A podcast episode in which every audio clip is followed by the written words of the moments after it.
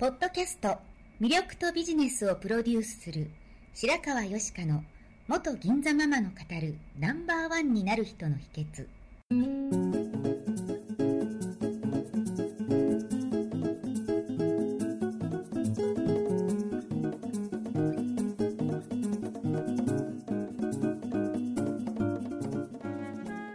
外資系企業の OL から銀座のナンバーワンホステス。そしてママに。12年間にわたって多くのお客様や従業員の心理成長に関わり人の本質的な魅力や能力を引き出し業績アップにつながるコーチングを行ってきました。内面世界のケアと外側の世界へのアプローチの両輪でナンバーワンの輝きを放っていく方法を白川よしかがさまざまな角度からお伝えしていきます。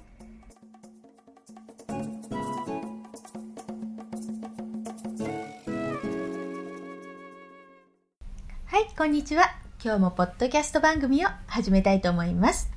えーちょっと間が空いてしまいましたが、これが配信されるのは2月4日の立春になるかと思います。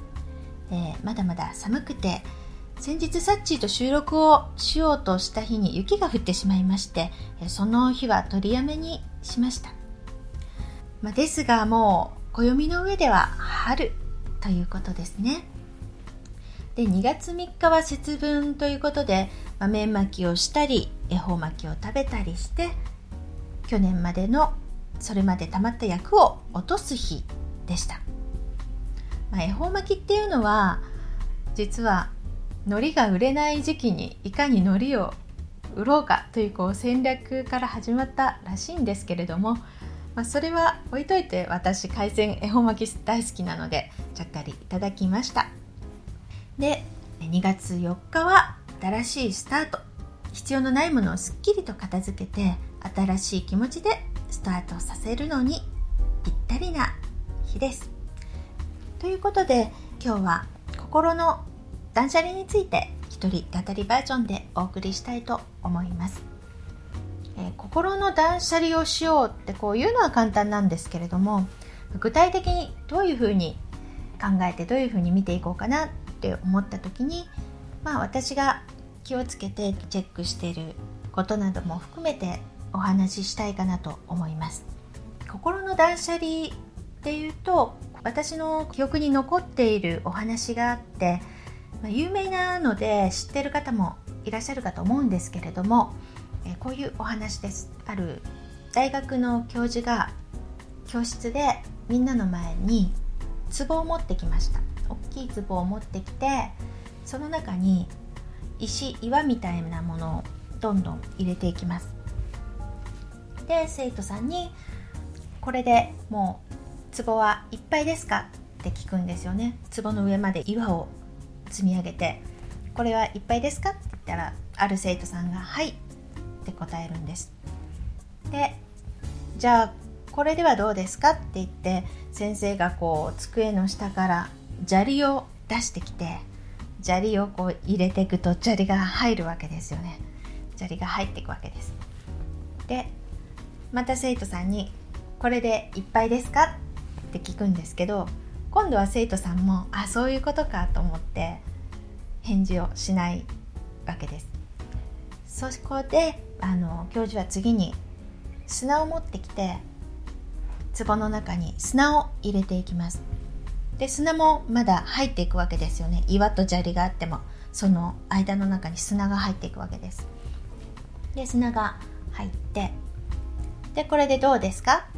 って言ってもまだ生徒さんはいっぱいって言わないわけですね。でじゃあって言って今度水を持ってきて、えー水を壺の中にいっぱい入れてまあ多分ですねこの表面張力でギリギリまでいっててでどうですか？ってって言うと、まあ、生徒さんはいっぱいです。って答えました。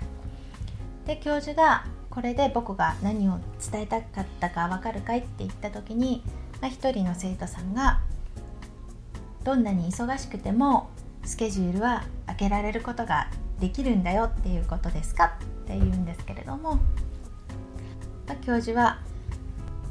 まあそういう考え方もあるけれども僕が言いたかったのはそうじゃないんだよと。壺の中に入ってる岩。岩があなたの人生の中でとても大事なものだとしたら先に必要のない砂利や砂やお水を入れてしまったら岩が入らなくなっちゃう。つまり大事な岩を先に入れなさいっていう意味だったんですね。なんかこのお話は私すごく分かりやすいなと思って。イメージしやすいなと思ってよく覚えてるんですけれども。そうですよね。お水は後から入れても溢れるだけかもしれないですけど砂や砂利が入ってたら岩は入らないですよね。なので最初に岩を入れましょう。入れることが大事ですよっていう話なんですけれども。でも普通に学校行って就職してってなる段階で自分の大事な岩っていうのがちっちゃい頃から分かってる人とかもともとなんか育った環境で例えばお医者様が転職で家が医者の家系でもうそこに集中しますとか野球選手になりたくてその才能があってそればっかりやりましたみたいなこう岩の中にあ岩の中じゃない壺の中にちゃんとした岩が最初からあるような人って分かりやすいんですけれども普通はいろんな経験をしながら自分に大切な岩って何だろうってこう探していく人が多いと思うんですよね。でもその岩を探す努力とか砂や砂利は除いて岩を入れるっていうことを意識してないとなんか常識でこういうことがいいんですよとかこうしたらいいんでしょうよとか、まあ、いらない情報とか自分にとって重要じゃないものでいっぱいになってしまって重要なものが入らなくなってしまうし重要なもの重要な岩を探そうともしないしどうせ入らないからって言って諦めちゃうってなんかそういうことって割と私たちの中で起こってるんじゃないかなって思うんですよね。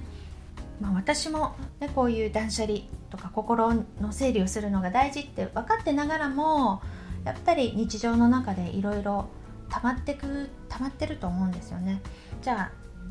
チェックポイントとしてどういうところがあるかなっていうところで心の断捨離15箇条っていうのがあってこれはね海外のサイトのマインドボディグリーンっていうのにあったんですけれどもそれが、まあ、分かりやすく網羅されてるかなと思って、まあ、ちょっと長くなっちゃうかもしれないんですけど読んでみたいと思います、えー、断捨離1本当にやりたいことをすることに対して罪悪感を抱くことをやめる。断捨離2知らない世界への恐怖を抱くことをやめる。思い切ってドアを開けましょう。断捨離3後悔することをやめる。当時は確かにそうすべきだと思ったのです。断捨離4心配することをやめる。心のモヤモヤが増えるだけです。断捨離5文句を言うことをやめる。気に入らないことがあるなら選択肢は2つです。受け入れるか変えるか。断捨離6自分がかわいそうだという考えを捨てる意味のない考えです。断捨離7他人のために尽くしすぎることをやめる自分のことを第一に考えるようにしましょうこれは自分のことだけ考えろっていうことじゃなくてまず自分のこと大切にしましょうねっていうことですね。断捨離8何事にも白黒つけたがる癖をやめる。人生はそんなに単純ではありません。断捨離9始める前から諦めてしまう癖をやめる。断捨離10過去の恋人に対する怒りを捨てる。断捨離11常に先回りして考えることをやめる。やっているうちにわかることもあります。断捨離12お金のことで悩むことをやめる。今持っているお金の価値を自覚し正しい使い方を考えましょう。借金があれば返済計画を立てましょう。断捨離13他人を救済しようとしたり変えようとしたりすることをやめる。みんなそれぞれが自分の人生を歩んでいるのです。他人のことは放っておきましょう。余計なお世話です、